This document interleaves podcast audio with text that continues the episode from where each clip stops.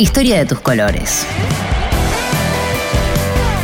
Un podcast que recorre la identidad de los clubes más populares del país. Por Alejandro Fabri.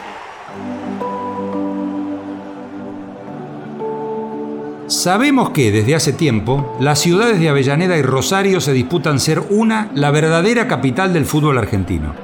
Son la cuna de cuatro clubes fundamentales para comprender la historia de nuestro deporte nacional y ambas tienen razones, orgullos, títulos y la adhesión de muchísima gente para sostenerlo. Rosario es central, el primero de todos nacido en la Nochebuena de 1889, pero también es Newells, el cuadro que formaron los alumnos del Colegio Anglo-Argentino de Isaac Newell. A metros del riachuelo, pero hacia el sur, Avellaneda es Racing, el primer grande del fútbol criollo con sus siete títulos consecutivos entre 1913 y 1919. Sin embargo, también es Independiente, el rey de copas, el que jugó siete finales continentales y las ganó todas. Si Rosario Central tuvo origen ferroviario y Newells estudiantil, si la futura academia se creó entre jóvenes con unos pesos más en el bolsillo que la mayoría de los chicos de principios del siglo XX, Independiente se fue gestando entre los muchachos que trabajaban como cadetes y empaquetadores en la tienda a la ciudad de Londres, situada en el cruce de la Avenida de Mayo con Perú, y que tenía cuatro entradas diferentes. Aquellas grandes tiendas como Gati Chávez o a la Ciudad de México fueron en realidad las abuelas de los shopping que se desparraman por el país en los últimos 40 años. En cada tienda el fútbol había plantado su semilla que crecía imparable entre los chicos que ahí trabajaban. El torneo interno de la empresa los hizo formar equipos y uno de ellos, que juntó a cadetes y empaquetadores, se llamó Maipo Banfield. Sin embargo, como eran menores de edad, no los dejaron acceder al grupo deportivo que se formó. No los dejaron jugar. Los pibes se juntaron en agosto de 1904 y definieron su postura, armar un equipo y competir en las ligas barriales. Discutieron si convenía unirse con el vecino Atlanta que se estaba formando, pero alguien vociferó, ¿qué Atlanta ni ocho cuartos? Nosotros tenemos que tener un club independiente. Y enseguida, Rosendo de Giorgi, que sería poco después el primer presidente, dijo, Ahí está el nombre, Independiente, listo. La decisión fue abrumadora. 25 personas fundarían Independiente Fútbol Club. Compraron una pelota por 8 pesos con 50 centavos, hicieron el correspondiente sello en una librería y empezaron a cobrar la cuota. Para encontrar un terreno apto se concentraron en Caballito, por entonces un barrio de quintas con árboles frutales y muchos baldíos, aunque estaba claro que se seguían abriendo calles, construyendo casas, pequeños edificios y las canchas, los potreros, peligraban. Inmortalizaron la fundación el primer día de 1905 en la calle Esmeralda 329 muy cerca del lugar de trabajo. El 25 de marzo le dieron relieve al hacer el acta de fundación y cinco días más tarde se determinó el uniforme oficial del club. Pantalón corto azul, camisa blanca con ribetes azules y bolsillo azul en forma de escudo, cruzado en diagonal con dos franjas blancas y en los ángulos del escudo las iniciales y latina FC bordadas. Gorro azul con forma jockey con estrella blanca y centro azul en la coronilla. El distintivo era una adaptación del San Andrews Football Club que ganó el primer torneo de fútbol de 1891. Reproducía el diseño y los colores de la bandera de Escocia. La primera cancha se ubicó en el fondo de Flores, por la calle Boyacá, cruzando el arroyo Maldonado por el puente de madera. En realidad, Flores ya no era el lugar, sino Villa Santa Rita, hoy más conocida como Villa General Mitre, muy cerca de la actual cancha de Argentino Juniors. Desde allí pasaron a Bellavista, hoy Donato Álvarez, al 2000, en el cruce con el camino a San Martín, hoy Avenida San Martín, en septiembre de 1905. Para diciembre se mudaron a un terreno ubicado en Recoleta, que en esa época era llamada Tierra del Fuego, por las fogatas que encendían los lingeras en la zona. Para 1906 fueron a jugar en el campo de Espinosa y Paysandú, antes llamada Dorrego, en el flamante barrio de la Paternal. Quisieron anotarse en la Asociación Argentina, pero una cancha precaria como la que tenían no fue habilitada. Resueltos a jugar oficialmente, consiguieron un terreno en la calle Manuel Ocantos al 500, entre Gutiérrez y Estanislao del Campo, pero no era Buenos Aires, era en el recién denominado Partido de Avellaneda, que antes se llamaba Barracas al Sur. El 21 de abril de 1907 jugaron su primer partido oficial en la segunda división, perdiendo ante el Club Comercio por 3 a 1, pero no se achicaron. La vinculación definitiva con Avellaneda tampoco. Faltaba algo más. el cambio de camiseta.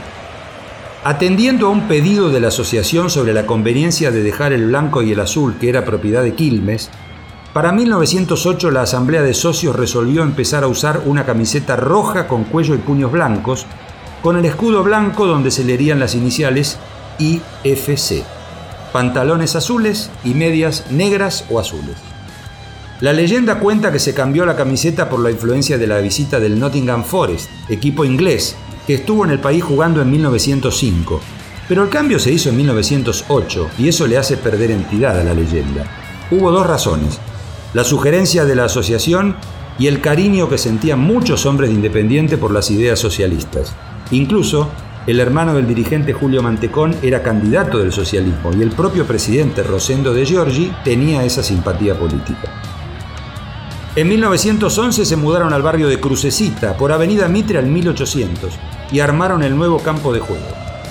El nuevo rojo fue campeón jugando allí en 1922 por primera vez, pero unos meses después se prendió fuego la tribuna principal que era íntegramente de madera.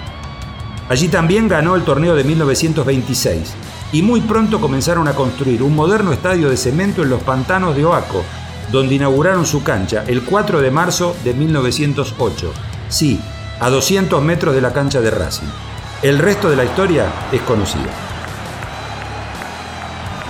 Casi 30 años después de la nueva cancha roja, hinchas de Independiente y de Racing se unieron para crear otro club de fútbol.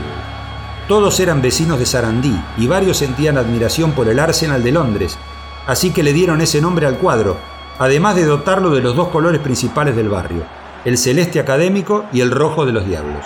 Así quedó la camiseta, que históricamente ha sido celeste con una banda diagonal roja, traducida en los últimos años a infinidad de combinaciones. ¿Entre los fundadores sabe quién estaba? Sí, acertó. Julio Humberto Grondón. A unas 20 cuadras del nuevo club de Sarandí estaba instalado desde la segunda década del siglo XX el viejo y querido Doque. Muchachos de la zona lo fundaron en 1913, pero no funcionó y se agruparon entonces bajo el nombre de un club llamado Sígame si puede, con colores rojo y verde a rayas verticales. Finalmente cambiaron el nombre y la camiseta, cuando le pusieron Sportivo Docsud el 1 de septiembre de 1916. El nombre se resolvió casi sin oposición, pero no hubo acuerdo por los nuevos colores. Al final les gustó el azul y celeste a rayas verticales, al que algunos advirtieron que esos eran los colores de San Telmo, otro equipo cercano y con pretensiones. Discutieron, probaron en algún partido barrial y finalmente sacaron el celeste y pusieron el amarillo, azul y amarillo a rayas verticales. El Doque arrancó jugando en la tercera categoría de 1917, ascendió a intermedia en el 21, lo que le permitió ganar el derecho tras vencer a Liniers de subir a la primera división de la Asociación Argentina, donde debutó jugando contra Boca el 23 de abril de 1922 y perdiendo 2 a 1. Unos días después, Santiago Power debutó en la selección nacional contra Chile. Desde 1926 Doc Sud comenzó a utilizar su cancha propia sobre la avenida de Benedetti tras tener el campo frente a la usina eléctrica Cate. Sud encontró en San Telmo su clásico. Nacido el 5 de marzo de 1904 en un barrio emblemático de Buenos Aires, primero fue San Telmo Fútbol Club con camiseta azul y blanca a gruesas rayas verticales. Sin embargo, quienes lavaban la ropa de los muchachos que la lucían no podían evitar que el fuerte tono azul destiniera y convirtiese el blanco en un celeste parejo y gravitante. Finalmente, los muchachos reunidos en Paseo Colón 1416 resolvieron adoptar esos dos colores, originales por cierto. Desde ese momento la camiseta de Telmo fue azul y celeste. Empezaron a participar en 1916, consiguieron que le cedieran el solar ubicado en Juan de Garay y la calle llamada hoy Azopardo. Allí hicieron su cancha, pasaron a intermedia y estuvieron muy cerquita de ascender a primera, pero perdieron la final contra Talleres de Remedio de Escalada en 1925 y con Honor y Patria de Bernal en 1926. La canchita de Azopardo y Garay fue su hogar hasta finales del 26, pero debieron dejar el lugar y tras una agotadora búsqueda de nuevos terrenos, pudieron comprar la vieja cancha de Sportivo Buenos Aires en la isla Maciel, donde inauguraron en noviembre del 29 el campo propio.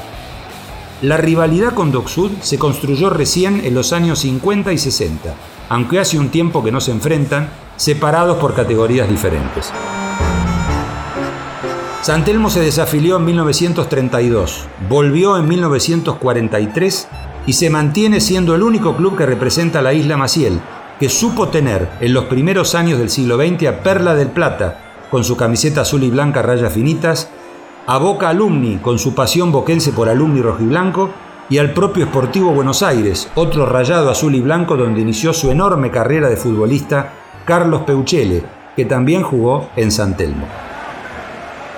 Si bien Valentín Alsina pertenece al partido de Lanús desde hace un tiempo, fue en casi todo el siglo pasado integrante de Avellaneda. Tuvo a Sportivo Alsina como su hijo directo, el club nacido como el Aeroplano en 1917 que pasó a llamarse Sportivo en 1912 y comenzó su tarea en el fútbol oficial. Con camiseta roja y verde fue ascendiendo y llegó a quedarse a un paso de la primera división. Tuvo su cancha detrás de la fábrica Campomar sobre la calle Coronel Molinedo al 3100 Desafiliado en 1946 por decisión propia, sigue funcionando con el básquetbol y otros deportes no profesionales hasta el día de hoy. Sin embargo, a la localidad de Valentina Alsina la representa Victoriano Arenas, un club creado en 1928 con camiseta celeste y blanca rayas verticales que se afilió en el 63 y se ha mantenido entre las dos categorías más pequeñas del fútbol de AFA. Lo curioso es que topográficamente el terreno en donde tiene su cancha pertenece a la ciudad de Buenos Aires. No lo digamos fuerte, porque en cualquier momento pasa a ser un club porteño. Historia de tus colores. Un podcast de la Secretaría de Medios y Comunicación Pública.